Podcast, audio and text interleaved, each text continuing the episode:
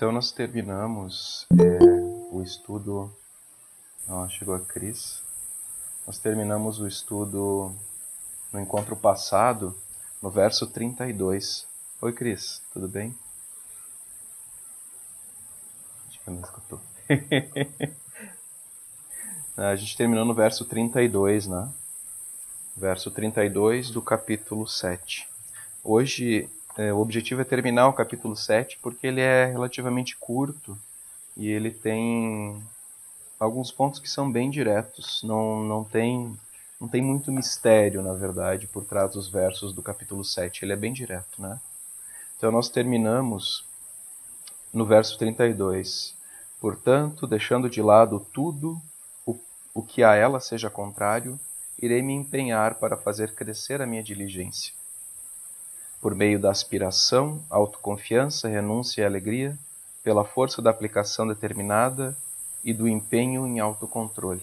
A gente terminou por aqui que aborda essas quatro forças, né? Deixa eu só lembrar vocês aqui. Eu mantive na, nessa apresentação, né? Na, no encontro passado nós falamos de diligência e devoção, a, a ideia de votos, fazer votos, né? Bodhisattva ele estabelece votos, faz votos, né? A questão da importância da disciplina. Né? A gente falou dos três tipos de preguiça né? e como que o Shantideva aponta para nós os antídotos para os tipos de preguiça, né? Então, preguiça que deseja ociosidade, a preguiça que tende a, a ações negativas e a preguiça de se achar indigno, de se autodepreciar, né?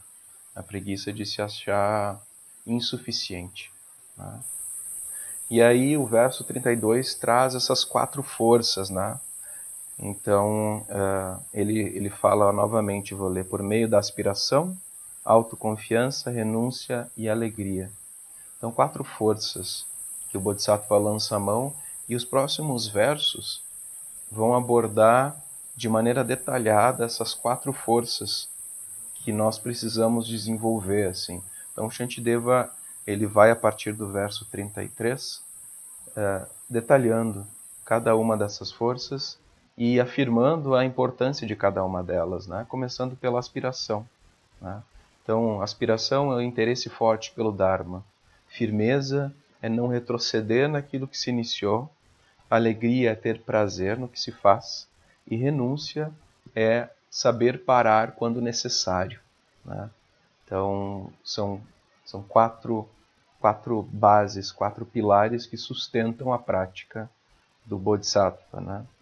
Então, dando início à aspiração. Né? Então, eu vou, vou, vou seguir de acordo com o comentário, novamente, do Kempo Kumpel.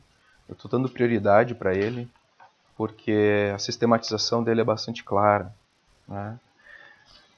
A questão da aspiração ela é tratada do verso 33 até o verso é, 45. Tá? Então eu vou ler esses versos brevemente. Portanto, a imensidão dos meus males e dos outros, eu sozinho devo cancelar, ainda que um único desses males possa levar incontáveis eras para se exaurir eu sempre chamo atenção para a magnitude da proposta do Mahayana, a magnitude, a proporção da ação, essa magnitude cósmica em tudo que o Bodhisattva faz, né? Ainda que o único desses males, que são imensos, que são incontáveis, possa levar também incontáveis eras para ser exaurido. Né? Então é uma é uma promessa muito audaciosa, né? Muito audaciosa e muito forte, muito forte. E se não encontrar em mim qualquer, qualquer sinal de que as falhas estejam começando a ser purificadas, por que o coração não explode em meu peito, sendo eu destinado ao sofrimento sem fim? Que é uma ferramenta retórica dele, né? Boas qualidades para o meu benefício e dos outros, embora numerosas, tenho agora que conseguir ainda que para cada uma delas eu tenha que me esforçar novamente por incontáveis eras. Me esforçar por incontáveis eras para diminuir as qualidades negativas e incontáveis eras para incrementar as qualidades positivas. Nunca ganhei. Aqui ele começa a conversar consigo mesmo, né? Que, no final das contas, o Bodhicharya Avatara, o caminho do Bodhisattva, é um monólogo, né? uma conversa do Shantideva consigo mesmo. Ele, a gente consegue imaginar ele dentro da cela, dentro da, su, do seu, da sua seu quarto, né? E eu, eh, eu tive em Nalanda, né? E, e Nalanda a gente consegue ainda nas ruínas entrar naqueles que são os quartos, eram os quartos dos monges, né? E eram quartos muito pequenos. Eu não lembro, Maria, tu também teve, tu teve em Nalanda também, né, Maria? A gente passou por lá, né? Sim. Nalanda, né? Tu lembra dos Sim. quartos, dos quartos, né? É, é, eram pequenos, né? É, é como celas, é como celas de monges católicos, né? Sim, é, são pequenos. E, e eles eram pequenos e, e, tinham uma única abertura, assim, alguns deles nem tinham abertura, né? E uma cama que era uma cama de pedra, assim, de tijolo, né? Então, o Shantideva possivelmente tenha vivido nessa condição estritamente monástica mesmo, né? Super austera. Então, é possível imaginar ele é, fazendo esse monólogo consigo mesmo para se incentivar no caminho, para internalizar os princípios básicos do caminho, né? Então todo o texto ele passa dessa forma, né? Deva conversando consigo mesmo, como que como como estando no, na sua cela, no seu quarto, no seu aposento, né? E tentando se é, né? se é, fortalecer. Né? É, nunca ganhei familiaridade sequer com a parcela dessas grandes qualidades. Quão estranho desperdiçar com, as, com afazeres triviais essa vida que o acaso trouxe a mim. Aqui ele começa a fazer, falar sobre todas as coisas que ele não faz. Né? Então é como se ele dissesse: Olha, tu está perdendo tempo, né? Nunca fiz oferendas aos Budas. Festividades jamais foram proporcionadas por meus donativos. Nenhuma obra realizei para os ensinamentos. Os anseios dos pobres deixei de atender. Novamente, né? É muito engraçado, eu acho muito engraçado que a gente está discutindo na quarta-feira a ideia de, de um, um budismo que seja ativo em questão social, que leve em consideração os pobres e que leve em consideração a desigualdade social. Shantideva falava isso no século VIII, enfatizava, sempre enfatizou a questão da generosidade e, e como que isso também faz parte do caminho, né? Então ele coloca aqui, é, os anseios dos pobres deixei de atender. Aos amedrontados não ofereci destemor. Outro, outro contexto que normalmente a gente deixa em segundo plano, considerando o budismo como uma prática é, uma prática meditativa e apática. Né? Aos exaustos não proporcionei descanso. As dores do parto de minha mãe e os desconfortos de seu ventre, eis as minhas únicas realizações. Então é engraçado, né? Ele está ele tá se autodepreciando aqui. Né? Ele está se autodepreciando. Né? As dores do parto de minha mãe e os desconfortos de seu ventre eis minhas únicas realizações. Né? Isso é forte, né? Meu fracasso em aspirar pelo Dharma, em desejar pelo Dharma, em buscar o Dharma, agora e no passado, me trouxe ao meu atual estado de desamparo. Quem rejeitaria tal aspiração? A aspiração, como afirmou o sábio, o Buda, é a raiz de todas as virtudes. A aspiração, por sua vez, tem por raiz a meditação constante nos frutos das ações. Nesse ponto aqui, o, o Kempo Kumpel, no comentário, ele, ele fala dos diversos tipos de ação. Né? Então, meditar sobre os frutos possíveis das nossas ações, os frutos kármicos. As dores do corpo, as angústias da mente e toda variedade de medos, sermos privados do que queremos, essa é a colheita de atos negativos. Se meus atos forem bons, com intenção sincera, então não importa qual direção meus passos tomem, O mérito acumulado irá me honrar com resultados benéficos. É, isso lembra sempre Santo Agostinho para mim, assim. Lembra sempre a, aquela afirmação: é, é, ama e faz o que queres, porque quem ama não pratica o mal. Algo assim. Creio que seja isso, né, Santi? Creio que seja isso. Quem ama não pratica o mal. Então, o que Shantideva nos diz é que se os atos forem bons e com intenção sincera, com essa intenção eh, amorosa, com essa intenção de beneficiar os seres, não importa a direção dos meus passos, não importa eh, que escola no budismo eu estou filiado, não importa a tradição que eu siga, não importa nem se eu sou budista ou se eu não sou budista. Né? Não importa a direção em que a que minha vida tome, né? É, o mérito acumulado irá me honrar, né? irá me agraciar com resultados benéficos. Porém, se na busca da felicidade minhas ações estiverem erradas, então não importa qual direção meus passos tomem, os punhais do sofrimento irão me cravar. Os punhais do sofrimento irão me cravar. O pagamento e a recompensa de uma vida danosa, de uma vida negativa. Pela força da virtude, emergirei no fresco seio de um lótus perfumado. A ideia do lótus como algo uh, puro. Meu esplendor será nutrido pelas doces palavras do conquistador, o Buda.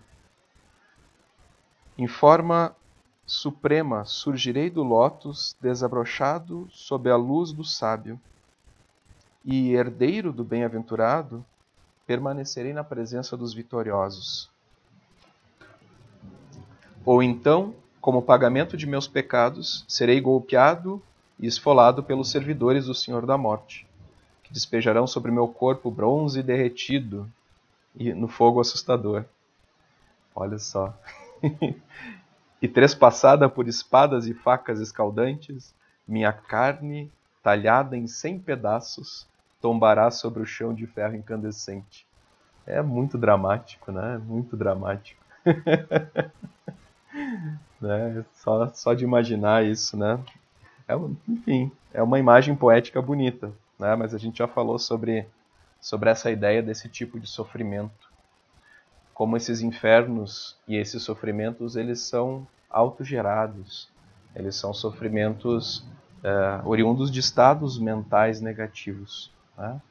Então, em resumo, né, a, aspiração pelo Dharma, pela prática do Dharma, ela é a base de toda a prática, aspirar. Né? tudo depende de condições e tem como base essa aspiração, essa aspiração consciente. Quando a gente começa a, fa a falar sobre é, compaixão e sabedoria, sobre a, a, prática do Bodhisattva, sobre Bodhicitta, Bodhicitta, Bodhicitta, né? é, a gente fala em Bodhicitta da aspiração. Aspirar e entrar no caminho são duas coisas, que seria a Bodhicitta da ação. Então, a base da bodhicitta da ação é aspirar pela realização de todas essas virtudes em si mesmo. Fazer aspirações. Fazer, fazer aspirações diariamente. Aspirações benéficas, né? Essa é uma prática que é muito simples e muito, é, muito benéfica, né? Muito, é, é, como posso dizer, fértil, uma prática fértil. Então, eu agora está chovendo, né? É, quando eu percebo uma deixa para fazer uma aspiração, eu aproveito ela. Então, está chovendo forte, chove forte, né? Faço aspiração. Que todos os seres possam ter um teto, que todos os seres possam estar abrigados, que todos os seres possam estar aquecidos. Qualquer, qualquer oportunidade para se fazer aspiração, o Bodhisattva deve aproveitar. Uma refeição, é, uma refeição deliciosa, uma refeição saborosa, que todos os seres possam ter o alimento suficiente, um alimento nutritivo, que possam ter seus corpos sãos, que possam se livrar da doença. Isso é tradicional, inclusive nos monastérios, em outras práticas religiosas também, mas é o poder da aspiração, aspirar pelo bem dos outros, aspirar pelo próprio bem também, a partir do benefício aos outros, né? Essa é a prática que Shantideva propõe para nós, né? nesse, nesse, nessa parte do capítulo. Né? É, o que mais com relação a isso? Né? Uhum. Então, é, eu, eu, mencionei, o Kempokumpa ele faz no comentário uma, uma explicação detalhada sobre os tipos de ação. Mas eu pessoalmente não, não levo muito em consideração. Se vocês quiserem, eu posso passar para vocês depois. Né? É, a questão do karma é uma questão bem complexa. É, o professor Joaquim Monteiro, da escola Terra Pura, ele sempre afirma que o karma é da esfera dos Budas. Não cabe um julgamento sobre. Não cabe aos, aos, aos réis mortais, aos seres humanos é, comuns e correntes, um julgamento sobre as consequências das ações. Ou seja, apontar e dizer isso é um karma ruim, ou dentro da minha própria vida, é, essa situação advém de karma de uma vida anterior ou de determinadas ações. A gente simplesmente não sabe. O karma é das, da esfera dos Budas. Né? Quando Shantideva chama chama para reflexão sobre a consequência das ações, ele aponta, ele indica uma coisa mais trivial, uma coisa mais comum, que é simplesmente pesar, assim como os gregos afirmavam, assim como a gente observa na tradição filosófica, né, de maneira ética, as consequências da ação não de uma maneira metafísica. Ele não aponta para isso, né? mas pensar de maneira ética e uma maneira é, calculista. Né? E essa ação vai trazer sofrimento ou vai trazer é, felicidade? Essa ação vai trazer confusão ou ela vai trazer sabedoria? Porque extrapolar isso, ir além disso, né? é como a gente tentar imaginar um caracol, uma lesma, né? um caracol andando, é, né? se arrastando e deixando um trilho de gosma. É, que tipo de karma que o caracol vai ter? Quer dizer, ele vai ter bom karma se ele deixar um, um trilho bem retinho, bem reto, e ele vai ter um karma ruim se ele fizer um trilho irregular de gosma, um trilho de né, de visco, viscoso, qual, qual que é a lógica disso? Como que a gente consegue imaginar isso? Né? Um passarinho, um pássaro, né, um cachorro, da onde vem o karma positivo e negativo de, dessas expressões da vida? Então a gente não consegue conceber, né? não consegue conceber essas coisas. Existe algo que é extremamente complexo por trás disso tudo, né? E que a gente sente só as consequências, né, o mecanismo, mas a gente não é capaz de compreender com toda a profundidade. Então eu pessoalmente desconsidero as explicações sobre ação meio positiva, meio negativa, ação com causa positiva e resultado negativo e assim por diante, né? Eu acho que é mais proveitoso para nós é, nos preocuparmos na ação ética, né? na ação ética. E aí a gente vai para a segunda parte, né? Depois da aspiração, a gente deva falar sobre autoconfiança, né? Sobre autoconfiança. É, isso, isso. Né? Então, a partir do 46, do verso 46. Né? Por isso, vou aspirar e atentar à virtude, e dela me imbuir, com grande devoção. E segundo o método descrito pelo uh, Vajradvaja, vou me treinar para ter autoconfiança. Né? Vajradvaja é um sutra que é citado pelo Shantideva e o Kempo Kumpal é, aprofunda o comentário. Que eu, primeiramente, avalie meus recursos e então comece ou deixe de começar, pois é melhor não começar do que começar e depois recuar. Né? Então, aqui, é, antes disso, né, nós vamos do verso é, 46 né, até o verso 49. Se agir assim, o padrão reaparecerá nas vidas seguintes, reaparecerá nas vidas seguintes, e as más ações e o sofrimento crescerão. E outros atos serão deixados inacabados, ou então darão minguados frutos. Ação, as aflições e minha capacidade. Três coisas às quais a autoconfiança deve ser direcionada. Farei isso eu mesmo, sozinho, essas palavras definem a autoconfiança na ação. Muito interessante, eu acho, esses, esses versos, né? 47, 48 e 49. Né? Porque o, o Shantideva está apontando aqui para esse, para esse processo de interdependência kármica que eu mencionava. Né? Então, a grande questão de começar algo e terminar algo né? não, não, não, não, está na ação, não, não está na ação em si, não está em deixar ou não deixar algo por fazer, né? mas está na criação de um hábito. A grande questão por trás da prática é o hábito. Então, não importa a tarefa, a gente, se a gente vai deixando tarefas inacabadas, atrás de tarefas inacabadas, esse hábito ele se cria ele permanece e ele nos acompanha. Porque no fim da vida, essa é a, é grande questão, pelo menos para mim, é uma das grandes questões. No fim da vida, o que sobra?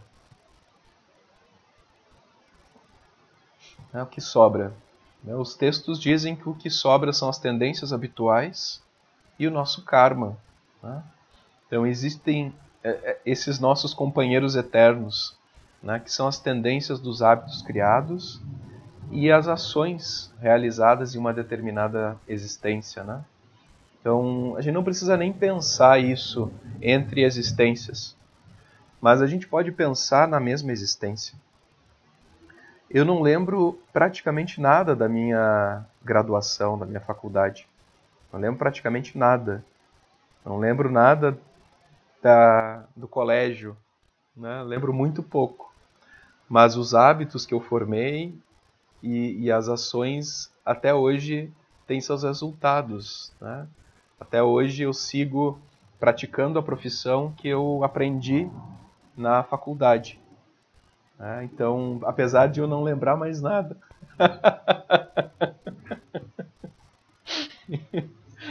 não lembro nada.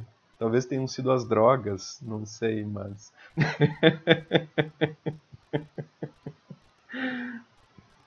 Mas, mas isso, a gente, a memória é uma amiga muito pouco confiável. Grande parte do que a gente tem como memória é uma invenção. Nós preenchemos espaços de memória, mas no final das contas nós nós, nós somos é, seres em constante estado de amnésia, para o bem ou para o mal, né? bem ou para o mal. Tem um filme que eu gosto muito que é, é, acho que é Amber. Eu posso pegar a referência depois certinho. Que é um futuro, um futuro pós-apocalíptico em que as pessoas não têm memória de longo prazo. Elas têm memória de curto prazo só. E ele, esse futuro, esse filme explora esse futuro e as consequências de nós não termos memória de longo prazo, né? de nós como como que a sociedade se constituiria se a gente não tivesse memória de longo prazo, né? Existem alguns aspectos que seriam positivos, né, e outros negativos, né? É, ressentimentos, por exemplo, no filme tem uma parte em que em que um dos personagens é violentado, né? Ele é violentado em todos os sentidos possíveis. E aí ele, poucos, poucos minutos depois, ele esqueceu daquilo. Ele já esqueceu. apesar das marcas no corpo permanecerem e, e, e um vago sentimento seguir, é, ele já tinha esquecido de tudo, né? Enfim.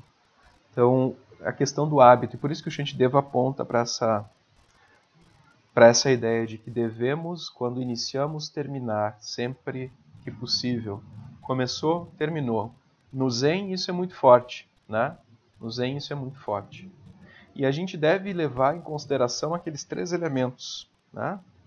A ação, as aflições ou os obstáculos e a nossa ah, habilidade aqui tá horrível, olha só. Ai, que horror, galera, olha isso aqui. Horrível, desculpem, tá? Desculpem a falta do H aqui. Mas vocês entenderam a nossa capacidade. A nossa capacidade. E aí, Shantideva resume. Né? A autoconfiança ela é resumida na afirmação: farei isso eu mesmo, sozinho. Ou seja, independente de qualquer coisa, eu vou me colocar no caminho. Tá? Então, esse ponto. E aí vem uma questão muito interessante que o Kempo Kumpo coloca, né?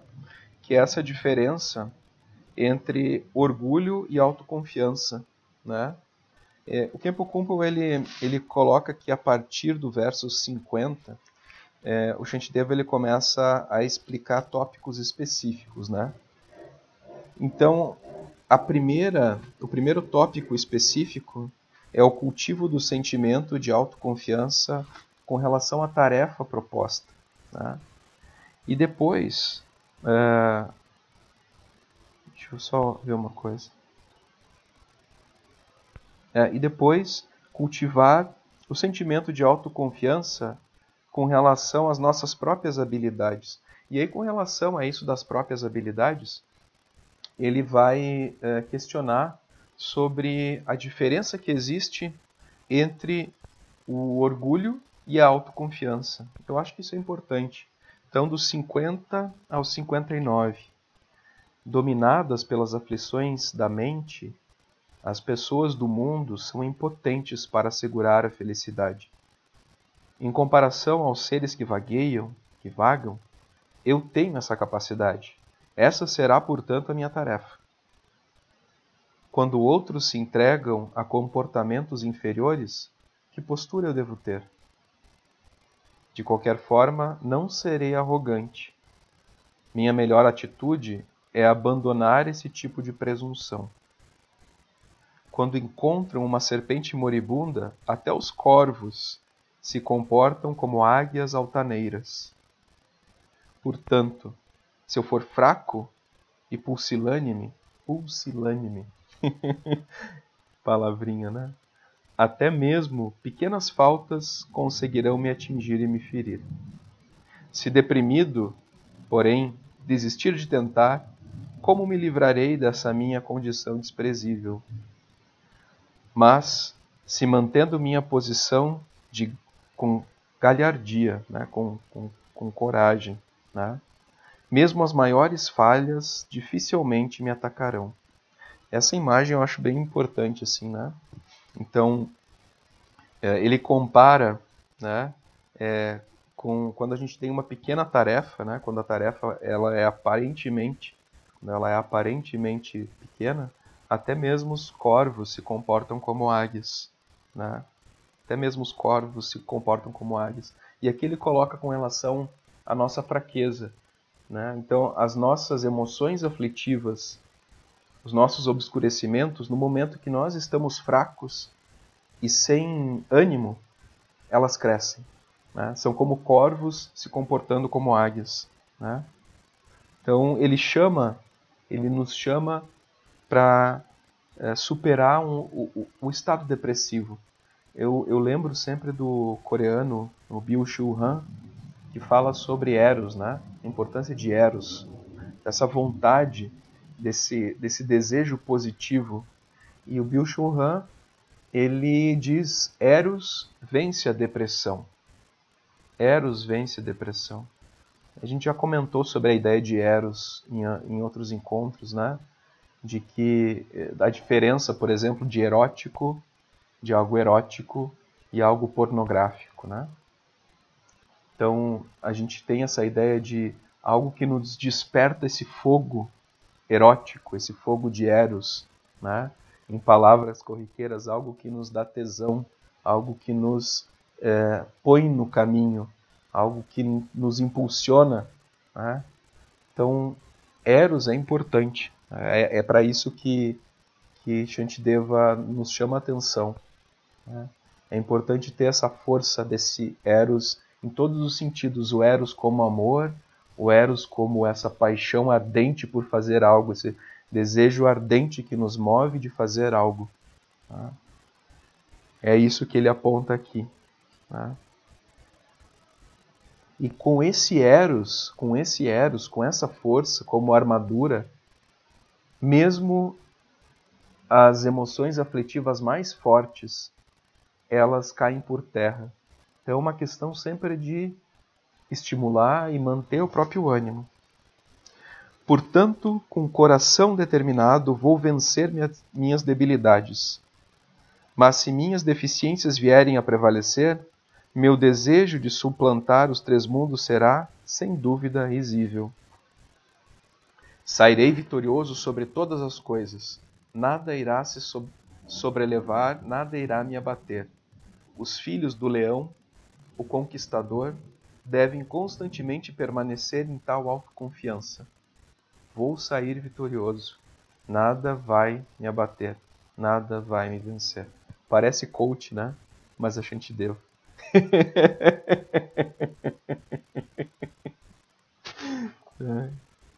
Mas esse, esse é um coach de valor, esse é um coach de verdade. Tá? Esse coach eu, para esse coach eu pagaria, pagaria para fazer um workshop. Aqueles a quem a arrogância destrói ficam assim é, ficam assim colocados. A eles falta autoconfiança. Olha que interessante. Olha só. Aqueles a quem a arrogância destrói, o orgulho destrói, carecem de autoconfiança. À primeira vista, são sinônimos, orgulho e autoconfiança. Mas, olhando mais profundamente, eles são opostos. Um é antídoto do outro. Na perspectiva budista, a autoconfiança é o antídoto da arrogância.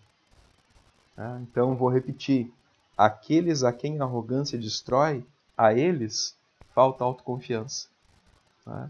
E a gente sabe que é verdade, né? Porque a gente sabe que quanto mais arrogante, quanto mais orgulhoso, né? quanto mais pavão, né? quanto mais se pavoneia, né? mais a pessoa é insegura. Isso é, é, é clássico na masculinidade tóxica, né? É clássico para machos mal resolvidos, né? É, normalmente aqueles os homens que, que, que se é, se pavoneiam muito, que são muito arrogantes e que falam isso e aquilo, eles baseiam a fala quase sempre na, na ausência, na insegurança, né? E na ausência de autoconfiança, real autoconfiança, né? E a gente deva aponta para isso. Aqueles dotados de verdadeira confiança conseguirão escapar do inimigo, enquanto outros caem sob o poder do orgulho perverso. Isso já é o bullying, exatamente, né? Exatamente, bem, bem colocado, né? Todos aqueles que praticam bullying, né? E, e, e similares, né? É, os, o próprio, os próprios coaches que a gente falava ali antes, né? É, todo coach é, sabe lá no fundo que é uma farsa, né? E, e, e, a, e, justamente a partir da atitude arrogante que eles conseguem encontrar confiança. Eles encontram confiança na, na, na atitude arrogante, porque falta uma confiança em uma base real. Então aí eles dizem que são bem-sucedidos, que são campeões, né, que são grandes profissionais, né, enquanto os verdadeiros grandes profissionais, os verdadeiros é, campeões são bem diferentes, né? eu acho que um termo aqui eu acho, eu gosto muito, que é o termo magnânimo, né? Magnânimo. O que é ser alguém magnífico, magnânimo, né? Magnus, né? Alguém realmente grande. O que é ser alguém realmente grande? Eu tenho exemplo de professores que que apontam para isso, né? Professores é, da, acadêmicos mesmo, professores, sabe, não professores do Dharma, mas eu tive um professor chamado Oswaldo Giacoia, que é um grande é, especialista em Nietzsche no Brasil. Grande especialista em Nietzsche. Era um, é um senhor mais baixo que eu, pequenininho, pequeno, né? Mas de um conhecimento enorme. E eu nunca esqueço, é, quando, eu vou nos, quando eu vou em congressos, em encontros, em seminários, né? e, ele, e ele vai nos seminários também, normalmente ele é palestrante, mas ele entra em silêncio, ele senta no fundo, ninguém percebe ele, ele nunca fala que sabe tudo, ele consegue fazer ligações e, e diálogos entre as opiniões dos outros, ele se porta de uma maneira magnânima, magnus, de alguém superior, de alguém superior no sentido de ser alguém que mantém a dignidade, né? Mantém a dignidade. Acho que, que é isso, né? Quando a arrogância inflamente, ela arrasta para baixo aos estados de infortúnio, ou então arruína a felicidade, caso o nascimento humano tenha sido conquistado. Assim, nasce-se escravo, dependente dos outros para se alimentar ou, a, ou com a inteligência turva, feio, sem força, motivo de chacota de todos.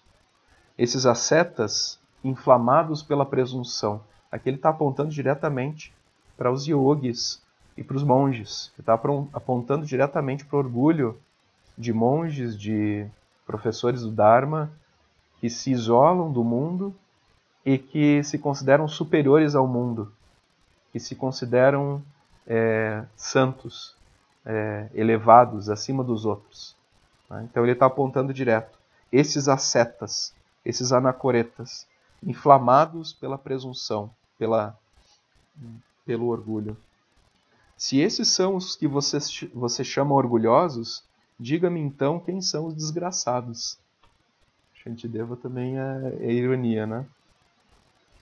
Aqueles que sustentam o orgulho para vencer o orgulho, o inimigo, são os verdadeiros soberbos, os vitoriosos e corajosos, aqueles que barram o avanço do orgulho perverso, levam à perfeição o fruto da vitória para todos os seres. Daí é que termina essa parte, né? no verso 59.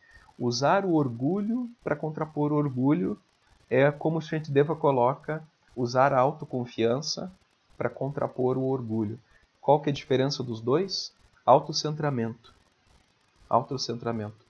Porque o poder da autoconfiança não, não está em si mesmo. O poder da autoconfiança está na natureza de Buda.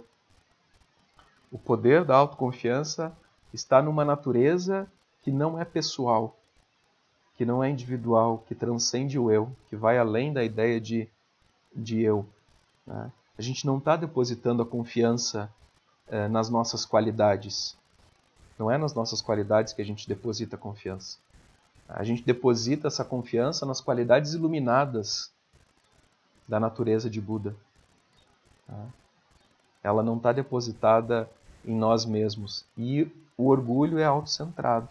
O orgulho ele deposita na, a, todas as esperanças nessas qualidades transitórias de um ser humano limitado. Tá? Então, existe essa diferença e ela é importante. Por isso que a autoconfiança é importante justamente como antídoto ou contraposição ao orgulho. Alegria. alegria, alegria. Que nem diz a Sensei, a yoga do riso, né? Aliás, tem até um grupo, a Yoga do Riso, né? Foi feito um grupo de yoga do riso. Mas é, a questão da alegria, ela vai dos 60 até os 66.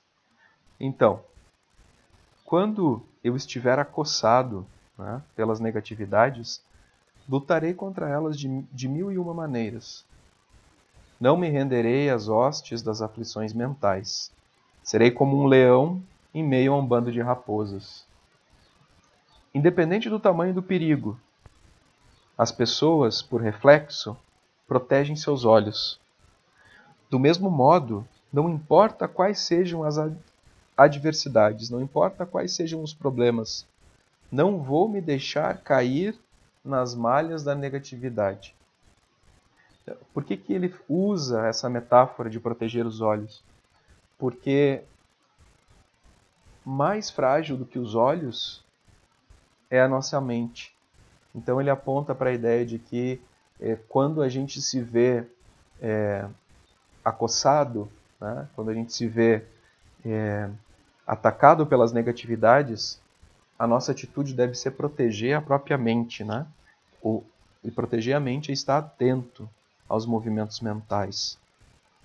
Melhor para mim que eu seja queimado vivo, que eu seja degolado ou assassinado. Shantideva ele é dramático, né? Ótima novela novela mexicana, né? fazer um, uma novela do Bodhidharma, Caminho do Bodhisattva, novela é, estrelada pela Maria do Bairro no papel de Shantideva, né? super dramático e né? intenso, né? intenso, faria sucesso, né? que eu seja degolado ou assassinado em momento algum vou me curvar diante das minhas inimigas as emoções aflitivas. Assim, em todos os momentos e lugares, não me desviarei do caminho benéfico. Como aqueles que encontram grande prazer em seus jogos, os bodhisattvas, em todas as suas ações, sentem enorme alegria e entusiasmo. Um prazer que nunca perde o viço nem passa. Essa uh, comparação com os jogos é maravilhosa comparação com os jogos, o caminho como jogo, a prática do Bodhisattva como jogo, né? O, o comentarista, o Kempo Kumpo, ele compara justamente isso. É, as crianças ficam felizes com os jogos e não esperam recompensa. Elas só querem brincar e elas nunca ficam satisfeitas. Né? Só querem jogar, só querem seguir com os jogos, né? E se eu lembro quando eu era pequeno, é, eu jogava futebol, jogava futebol num campo de terra aqui perto de casa, seis horas sem parar, seis horas, sete horas jogando futebol de pé descalço, de pé no chão, né? Não cansava, não cansava. Né? A gente jogava RPG nas madrugadas também, na adolescência, para adolescência. Às vezes ficava uh, noites jogando RPG, não cansava. Então, essa imagem é sensacional. Assim, os bodhisattvas devem se empenhar em favor dos outros, como se fosse um jogo, né? como se fosse algo prazeroso. E é justamente esse, esse o conceito da diligência, do esforço. Né? É, é ter prazer nas ações benéficas, ter prazer na virtude. Né? Então, ter prazer na prática da generosidade, da diligência, da meditação, da paciência e assim por diante. Né? Ter alegria em praticar a, a perfeição de sabedoria. Né? Então, isso que o Shantideva coloca no verso 60. As pessoas trabalham com afinco para conseguir satisfação, ainda que o sucesso esteja bem longe de ser garantido. Mas como podem ficar felizes se não realizarem os feitos que lhes são a fonte de alegria. E já que o prazer nunca é suficiente para elas, mel sobre o fio da navalha, como podem ter suficiente mérito, cujos frutos são a felicidade e a paz? Aqui ele simplesmente está. É, essa imagem do mel no fio da navalha, o mel em uma né, lâmina afiada, é, é perfeita. Então, ao mesmo tempo que a gente tem o prazer do mel, a gente tem a língua cortada pela, pela navalha, a gente tem a língua cortada pela lâmina. Então, é, o que o Shantideva quer nos lembrar aqui é que mesmo que a gente se esforce para conseguir tudo aquilo que a gente considera ser um sucesso material, né, nunca vai ser suficiente. E aí, justamente nessa situação, os nossos méritos são exauridos e a gente não gera uma retribuição positiva para essa vida ou para as vidas futuras. Não se cria essa, essa cadeia de mérito, esse círculo de mérito, né? esse círculo virtuoso né? de mérito. Então é, é para isso que ele aponta. Então aqui, a partir do 66, né, a gente entra é, um único verso que fala sobre a renúncia, porque essa ressalva é importante. Né? Então o Shantideva vai falar da renúncia. Eu coloquei aqui a imagem do Sísifo, né? O Sísifo carregando a pedra até o alto do, da montanha, a pedra rolando de volta, Sísifo carregando a pedra para cima. Né? Então, o trabalho do Bodhisattva é um trabalho de Sísifo. Né? É uma atividade de Sísifos. A gente a gente não está no caminho para. Essa afirmação é, é forte. Nós não estamos praticando para atingir a iluminação. Nós não praticamos para atingir a iluminação. Né? Querer atingir a iluminação é justamente não atingir. Quando a gente visa. Voltando à questão do jogo, né? A criança não quer recompensa. A criança não quer recompensa. Ela não quer nada em troca do jogo ela nem se preocupa tanto em ganhar, na maior parte das vezes, mas ela se preocupa muito em fazer parte do jogo. Ela não quer ser excluída do jogo, ela quer participar do jogo. Ela quer jogar. Né? E o trabalho de Sísifo do Bodhisattva não é em função de um objetivo ser realizado ou não, né? de finalmente o Sísifo manter a pedra no topo da montanha, porque todo esse trabalho ele também é impermanente. Né? mas é pelo trabalho em si, é pelo caminho em si, e é, é infinito, é infinito. Os seres são infinitos. Faço o voto de libertá-los. Seres são inumeráveis. Faço o voto de libertá-los. É, as propostas do Mahayana são sempre infinitas, porque também é, o, o dito objetivo é infinito, né? E, e aí a gente retorna para a ideia de que a iluminação individual não existe. Por isso que eu, eu não atingo iluminação. Eu não atingo iluminação. Porque não, não existe iluminação do eu. Não existe iluminação do Daniel, da Erlene, da Cris, da Adri, né, do Jean. Não existe a iluminação dessas, desses indivíduos. Mas como o Buda afirma quando a, a, atinge essa iluminação, ele diz: Eu e todos os seres da grande terra atingimos a iluminação simultaneamente. Atingir a iluminação é um trabalho é, coletivo, sempre coletivo. E essa ressalva que o Shantideva faz no final é importante. Nós devemos saber quando parar e deixar de lado também a árdua tarefa. Então existem momentos em que os votos devem ser deixados de lado. A gente deve até afirma, nos momentos de celebração, nos momentos de descontração, é lícito para o Bodhisattva deixar de lado né, temporariamente as suas preocupações. Né? Então ele também coloca essa válvula de escape para nós. Da mesma forma, quando a gente termina uma tarefa, a gente tem que esquecer dela, deixar a tarefa para trás e já seguir para a próxima. No Zen isso é muito claro.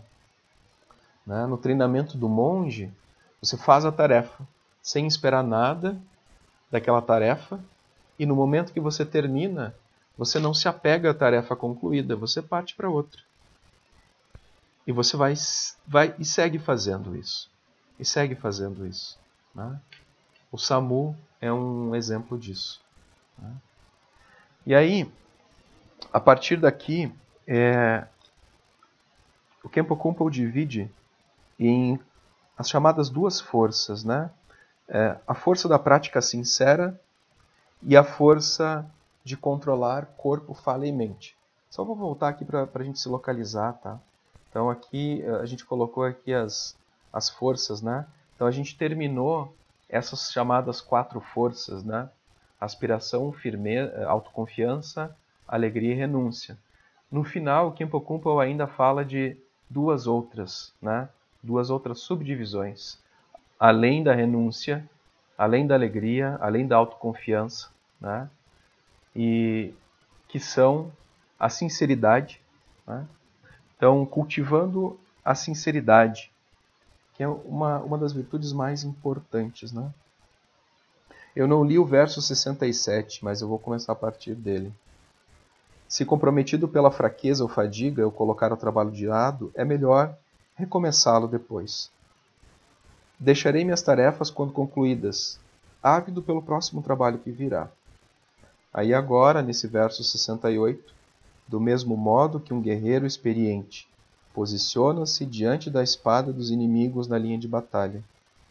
Desviarei das armas da negatividade e suplantarei o adversário com desenvoltura e habilidade. Se no calor da batalha o soldado deixar cair a espada, receoso, rapidamente a apanha novamente. Assim, igualmente, se a arma da atenção for perdida, por temor aos infernos, irei recuperá-la velozmente. Então, aqui ele chama atenção para essa prática, né? Manter a prática sincera como uma pessoa que segura uma jarra, né? um, um recipiente, né? uma ânfora, né? transbordando. Né? Ele usa a, a ideia de uma jarra de óleo. Uma pessoa está andando com aquela jarra transbordando, mas tem um atirador que ameaça de morte essa pessoa caso ela derrame uma única gota. Né? Então isso me lembra as Olimpíadas do Faustão, assim, então para se imaginar nas Olimpíadas, né, programas de televisão em que você tem que carregar um ovo. Já fizeram aquela prova do ovo, carregar o ovo numa colher, né, né sem derrubar o ovo. Então dá para imaginar assim que você está carregando uma uma jarra, né, cheia e ela está transbordando e você não pode derrubar uma única gota. Se você derrubar, você é morto. Então essa atenção plena a cada detalhe que o Shantideva é, chama a atenção como uma prática sincera. Né? E ele vai mais fundo ainda, né? ele fala sobre as promessas que nós temos que, que desenvolver. Então, deixa eu ver até isso. Então, verso 70. Tal como o veneno se alastra pelo corpo, transportado pela corrente do sangue, um pensamento nocivo que encontra uma oportunidade dissemina-se pela mente e a permeia. É, quem assistiu Inception? Assistiram Inception? Com o Leonardo DiCaprio? Léo DiCaprio, gatíssimo. Né? Assistiram? Então, Inception. No Inception, no filme, é, tem a, a, essa ideia de que é, aqueles é, personagens eles entram no subconsciente, nos sonhos das pessoas e eles plantam uma ideia. Sim, tá? plantam uma ideia. Tá? E, e até tem uma frase no filme que é, fala sobre isso, né? Não tem nada mais perigoso do que uma ideia persistente, né? Então você planta aquela ideia no subconsciente e aquilo vai se espalhando pela mente sem que você perceba. E o poder de, de, de se espalhar, né? Ele é bom e ruim, né? Porque ele pode ser positivo e negativo. Então a gente, as aspirações são uma forma, uma maneira que a gente tem de plantar boas ideias no subconsciente. Quando a gente percebe, essas ideias estão enraizadas na profundeza do, no, do nosso ser.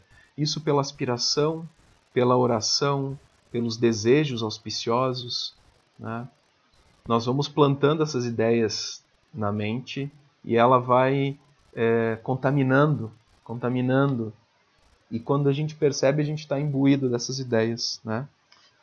Serei como um homem amedrontado que carrega entre as mãos um jarro cheio de óleo até a borda. Aqui, não, né? Eu me adiantei um pouco como se estivesse sob a ameaça da espada de um guarda que diz: derrame uma só gota e morrerá. E desse modo, é desse modo que os praticantes devem conduzir a prática. Assim como um homem saltaria apavorado se encontrasse uma serpente enrolada no seu colo, se o sono e a letargia me assaltarem, imediatamente irei espantá-los. A cada vez que falhar, vou me arrepender e me corrigir, pensando longamente que, seja por pelos meios que for, esses deslizes não voltarão a acontecer. Aí a gente lembra do capítulo 2 sobre a confissão. Então a gente tem aqui aqueles fundamentos da confissão, né? que é o reconhecimento, né? que é a, a, o voto de não refazer mais novamente aquela, não ter novamente aquela atitude e a ação remediadora também sobre aquela atitude, né? E aí 74, o tempo todo, o tempo todo e em qualquer situação, como posso fazer da atenção um hábito constante? Pensando assim, desejarei encontrar os mestres e realizar as tarefas que me forem confiadas. Então o Kempo Kumpo, ele comenta essa parte dizendo que a gente tem que se cercar da prática do Dharma. A gente tem que se cercar de pessoas que nos incentivem a praticar, que a gente tem que é, participar dos retiros, de retiros, que a gente tem que cultivar amizades espirituais, né? que a gente tem que é, criar hábitos de prática, hábitos saudáveis de prática, que a gente tem que seguidamente ler e escutar o ensinamento dos mestres, o mais seguido possível, né? e assim a gente vai criando as condições para o florescimento do Dharma. Né? E por fim, aqui eu coloquei uma imagem de Ananda, né? Ananda, de todos os discípulos de Buda, sempre foi o mais sincero. A grande, né, a, a grande qualidade de Ananda era a sinceridade. Ele, ele é o que tinha, ele, ele tinha os menores talentos entre os discípulos, né? Ele era o mais mais tolo, o mais bobo dos discípulos, né? Ele era o que tinha menos qualidades, mas ele estava sempre do lado de Buda. Né? Ele estava sinceramente servindo ao Buda, sinceramente servindo ao professor, sinceramente é, praticando, apesar de ele ser um pouco de, devagar, um pouco lento, né? E essa característica é muito importante, a sinceridade, né? Porque ninguém está com pressa, né? não, não tem pressa de atingir a iluminação. Um Bodhisattva não tem pressa. A gente tem que, é, independente da situação, é, é, seguir no caminho. Até porque nessa magnitude do Mahayana o tempo não tem sentido, né? Quando a gente fala em incontáveis eras, incontáveis seres, incontáveis universos, e aí a gente pensa no fator tempo, o tempo perde o sentido. Então, não tem pressa de atingir iluminação. A gente tem que ser sincero como Ananda foi. Sincero na devoção, sincero na prática, né? reconhecendo as próprias limitações e sendo, e sendo gentil consigo mesmo, né? sendo gentil com, com as nossas falhas, com os nossos, nossos erros, né? sendo gentil consigo mesmo. Né? E por fim, os dois últimos versos, eles falam sobre isso, ser senhor de si. Então, controlar o corpo, a fala e a mente. Né? Então, por, por todos os meios, antes de iniciar algum trabalho, para que eu possa ter forças à altura da tarefa, refletirei sobre essas palavras que falam da atenção e me colocarei em pé, rápido, para fazer o que precisa ser feito. Como os fios de linho balançam de um lado para o outro, impelidos pelo sopro do vento, de igual modo, tudo aquilo que eu fizer será alcançado, controlado pelos movimentos de um coração onde mora a alegria. Controlado pelos movimentos de um coração onde mora a alegria. Bonito, né? controlado pelos movimentos de um coração onde mora a alegria. Né? Então, no comentário, né, se coloca, eu vou só fazendo um breve resumo aqui, é, esse é o último verso do capítulo 7. Então, Kempo Kumpo afirma: Através de todos os modos, antes de embarcar nos nossos trabalhos virtuosos, E para estar completamente apto a completá-los, nós devemos refletir como que os preceitos devem ser praticados. Como os preceitos devem ser praticados, né? Os preceitos do Bodhisattva, os votos do Bodhisattva. Primeira coisa antes das ações, né? E nós devemos manter em mente os ensinamentos descritos anteriormente por Shantideva, que nos mostram como nós podemos nos embasar, como nós podemos confiar no cuidado, né? Então, com o coração leve, com o coração leve, nós devemos aplicar tudo de nós na tarefa que nós devemos desenvolver de maneira tranquila e com prazer. Isso é necessário porque uh, aquele, ele coloca aquela metáfora, né, como o linho, o tecido, né, no momento que o vento bate, né, ele é movimentado, né. Da mesma forma, o corpo, a falha e a mente são influenciados quando eles começam a ter prazer na virtude. Então é, é a gente mudar o local do nosso prazer, né? ter prazer na virtude. É assim com toda a ação positiva, ação boa, feita com entusiasmo, que vai ser perfeitamente completada, atingida. Então aqui finaliza. Então com isso a gente finaliza esse esse capítulo 7 do Caminho do Bodhisattva, né? é, falando sobre a diligência. E é interessante que no final do capítulo ele aponta para o próximo, que é muito importante, né? que é a concentração meditativa ou meditação, e ele aponta para os anteriores, porque ele vai falar, né? ele vai falar da diligência, né? que já foi falada anteriormente, né? Ele vai apontar para a importância dessa prática diligente. Né? E ele vai falar também do cuidado, né? o cuidado de manter a bodhicitta, o cuidado de manter essa mente compassiva. Né? Então, ele também cita a introspecção vigilante, que a gente já falou também no capítulo 5. Né? E agora ele abre é, caminho para os dois últimos capítulos, que são os capítulos os capítulos vão ascendendo, né? eles vão subindo. Então agora a gente entra na prática da meditação, na importância da meditação, da concentração meditativa. Né? E logo depois disso a gente entra na sabedoria, no capítulo 9, sobre a sabedoria. Então ele abre as portas para esse desafio que a gente tem adiante de estudar esses capítulos, tentar compreender esses capítulos. Né? Mas lembrando também todo, todo o caminho que a gente fez até aqui, que é um caminho muito rico do, desses sete capítulos até agora. Muito rico. Não sei se vocês têm alguma colocação, querem comentar algo. É... à vontade, por favor. Enquanto isso eu tomo mate.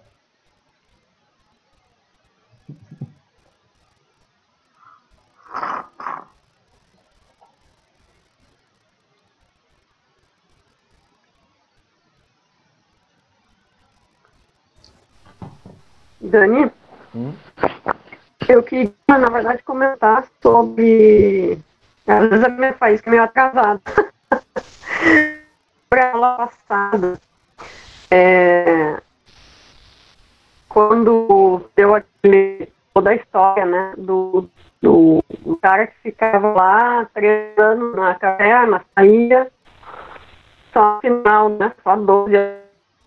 Um pouco ruim o teu áudio. Tá difícil de escutar.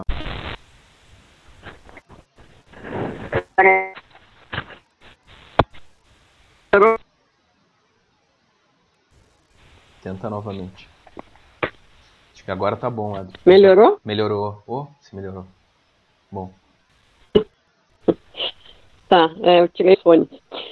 Uh, Agora que eu estou empenhada na, na, na tá, né, a gente sempre fica com aquela linha, né, de, ah, será que a Tara um dia vai aparecer, é, sonhar com Tara, Mas aí eu fiquei uma semana pensando, né, sobre aquela história. Eu fiquei bom, mas as coisas que é, já estão acontecendo de boas, né, após a prática, já mostram que ela é presente, né? Eu não preciso uh, sonhar com ela, nem ver ela para saber que, uh, que, enfim, ela já está olhando por que ela já está olhando por nós. Exato. Eu acho que tem uma coisa interessante, Adri. A ideia, voltando àquela história de Manjushri, né?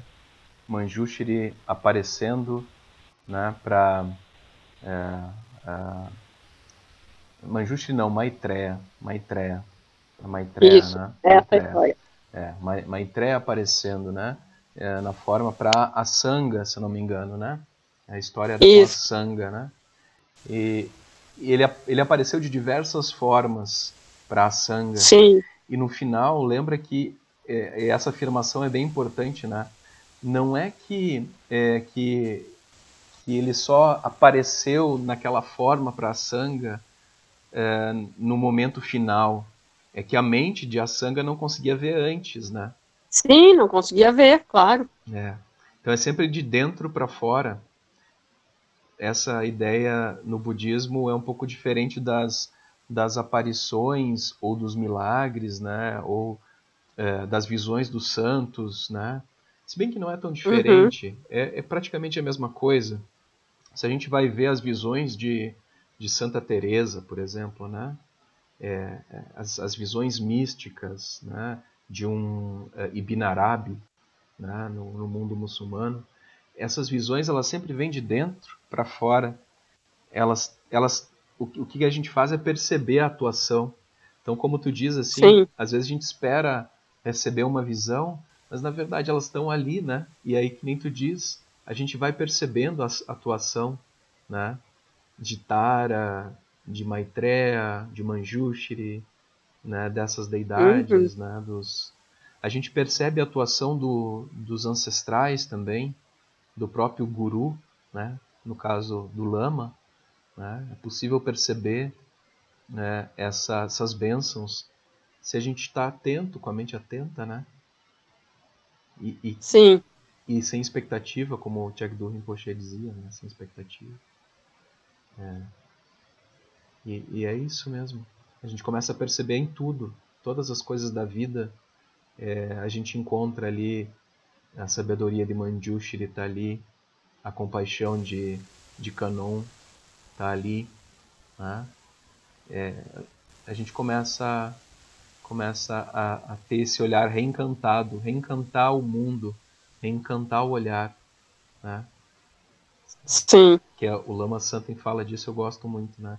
É deixar o olhar, o olhar da maravilha, olhar maravilhoso, olhar o mundo como maravilha, reencantado, com encanto. É, é isso mesmo. Isso mesmo.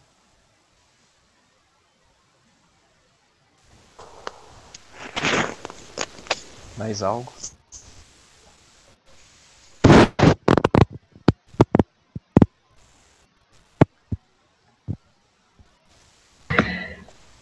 É, eu não tenho. Tá me escutando? Uhum.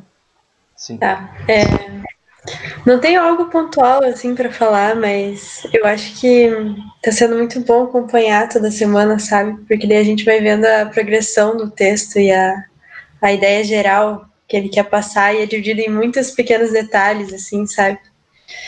Uh, eu acho muito rico, na verdade. Tô bem feliz de estar tá, tá conseguindo participar. É, que legal, eu acho que isso faz falta às vezes, né? Um estudo sistemático e com continuidade, é, porque é como é como um mapa mesmo, né? Então, Shantideva ele está apontando para um mapa, ele está tá nos dizendo entre todas as informações que tu tens disponível, essas aqui são as essenciais e se você fizer dessa forma, a prática vai estar sendo bem feita, né? E aí a gente consegue se localizar nesse mapa. A gente consegue, principalmente, transformar isso em prática, né? É. E é, eu acho que aos, aos, poucos vai entrando na cabeça mesmo. Pode falar, Adri. É, no comentário que eu me lembrei agora é que ele fala sobre ter entusiasmo, né? Sim. Mas eu acho que, uh, claro, a gente tem que ter entusiasmo com a prática, mas com tudo no nosso dia, até com o nosso trabalho mais chato, que às vezes possa ser, acho que a gente tem que levar esse entusiasmo para toda a nossa vida, né? Sim, é, o entusiasmo tem que estar presente em todas as coisas. É isso que eu menciono do Eros, né? Esse Eros, essa força e esse, esse brilho, as coisas têm que brilhar. essa é a ideia do. Lama Santen põe, põe essa, esse conceito, brilho, brilhar. Né? Então as coisas precisam brilhar, a prática precisa brilhar para nós. Ou seja, brilho no olho. Você olha, aquilo chama atenção. Então você tem eros, você tem entusiasmo, você tem força, você se move, né? você não está apático. Né? Ao contrário do senso comum né, que se tem sobre o budismo de ser apático, né? de focar tanto na meditação silenciosa, na verdade o budismo é uma, é uma prática que faz a gente querer dançar, faz a gente querer brincar. Né? eu, eu sinto muita falta, na verdade. Eu acho que é, os tibetanos têm um pouco disso, né? A, a dança dos lamas é, tem essa, esse caráter mais festivo, né? E, e não sei vocês, mas tem momentos que eu a dança, a dança é sempre o ápice do entusiasmo, né? A dança é sempre o ápice do entusiasmo, né? Não é? A pessoa que está muito entusiasmada sai dançando louca na rua, né? É, mas isso faz, isso faz falta. Acho que às vezes nos contextos do, do Zen isso faz falta, né? A música, a dança, e isso é uma coisa muito nossa, né? Dessa, desse calor. Tem um amigo meu mexicano que ele sempre enfatizava isso, né? Esse como que o nosso coração, assim, na América Latina, ele tem essa característica, ele necessita desse calor, assim. Ele dizia que é, em tudo que a gente faz, a gente tem que manter o coração latino. Então, o entusiasmo a gente pode traduzir como coração latino, né? Coração latino. É verdade. Né? Então, acho que é uma boa imagem para se ter. Hoje mesmo é, hoje mesmo aconteceu uma coisa legal aqui e eu já saí dançando pela cozinha. Isso, é, acontece algo a gente já sai dançando. É isso. É isso, uhum. é, isso é muito bom. Então eu acho que o resumo todo do capítulo 7 é o capítulo do coração latino. Tá? Então acho que é isso importante.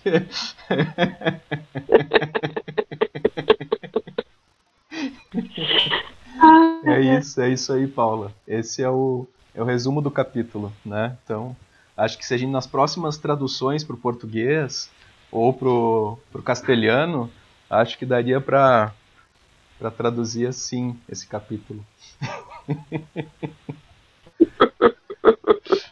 Muito bom. Então tá, pessoal. Eu vou fazer as preces finais então, tá?